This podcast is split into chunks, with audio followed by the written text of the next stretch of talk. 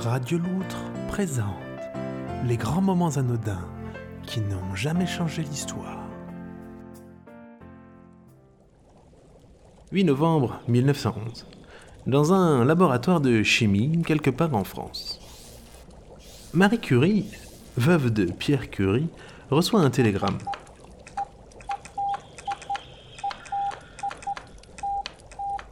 Sur le petit papier qu'elle tient entre ses mains, elle peut y lire que le prix Nobel de chimie lui est décerné. Elle recevra son prix à Stockholm, le 10 décembre de la même année, alors que la presse française reste aussi silencieuse que stupide. Quelques mois plus tôt, à l'autre bout de la planète, le 18 septembre de cette même année 1911, alors que le chantier du plus grand bateau construit jusque-là bat son plein, on annonce la date inaugurale du voyage du Titanic.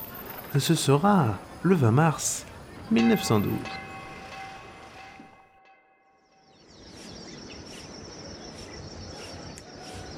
Plus loin encore, à l'autre autre bout du monde, le 10 octobre, une révolte éclate à Wuchang, en Chine. Les insurgés proclament la République et organisent un gouvernement provisoire, début d'une révolte qui entraînera toute la Chine du Sud. Retour en France. Campagne varoise, 6 janvier 1912. Virgile Pasteur-Moll tremble devant la porte de sa vieille voisine, attendant que celle-ci ne sorte pour le suivre dans sa petite maison quelques mètres plus loin.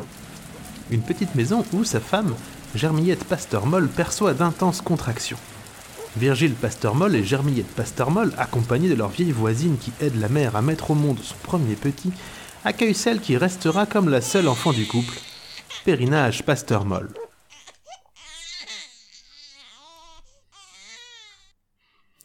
Plus tard, elle deviendra Madame Périnage de la Poutre Entière. Quand, passionnée par les travaux de Marie Curie, elle rencontrera Ravion de la Poutre Entière, héritier du domaine de la Poutre Entière, qui deviendra bien rapidement son mari. Mais ce jour-là, Périnage Pasteur-Moll se contente de naître. Dix ans plus tard, par une belle et chaude journée d'été, elle découvrira que sa couleur préférée est le vert. Cinq années passent encore avant qu'elle ne se résigne. Devant les faits, elle ne sera jamais une grande nageuse. Enfin, ce sera lors de son 47e anniversaire, à l'occasion d'un voyage à la capitale, qu'elle croisera Mingto Bilien, dont l'un des ancêtres traversa il y a bien longtemps la province du Bouchard. C'était Les grands moments anodins de l'histoire, l'émission qui, à défaut d'être pertinente, ne lésine pas sur les fonds sonores d'arrière-plan.